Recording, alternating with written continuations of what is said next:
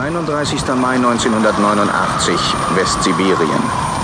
Haben das Lager auf der Halbinsel Kola errichtet. Das Wetter ist stabil. Bei guter Sicht kann man zeitweise sogar über die Grenze bis nach Finnland schauen. Die Luft hier am Polarkreis ist so eisig und scharf wie eine Messerklinge. Dennoch werden wir heute den ersten Versuch wagen.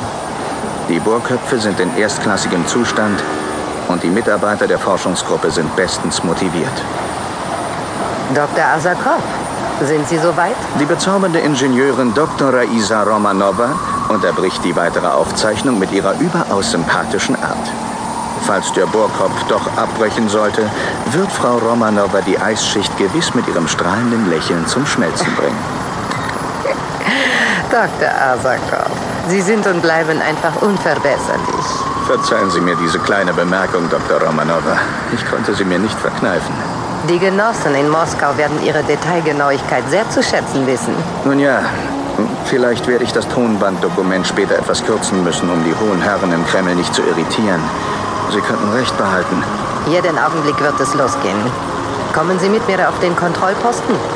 Wie könnte ich dieser charmanten Einladung jemals widerstehen?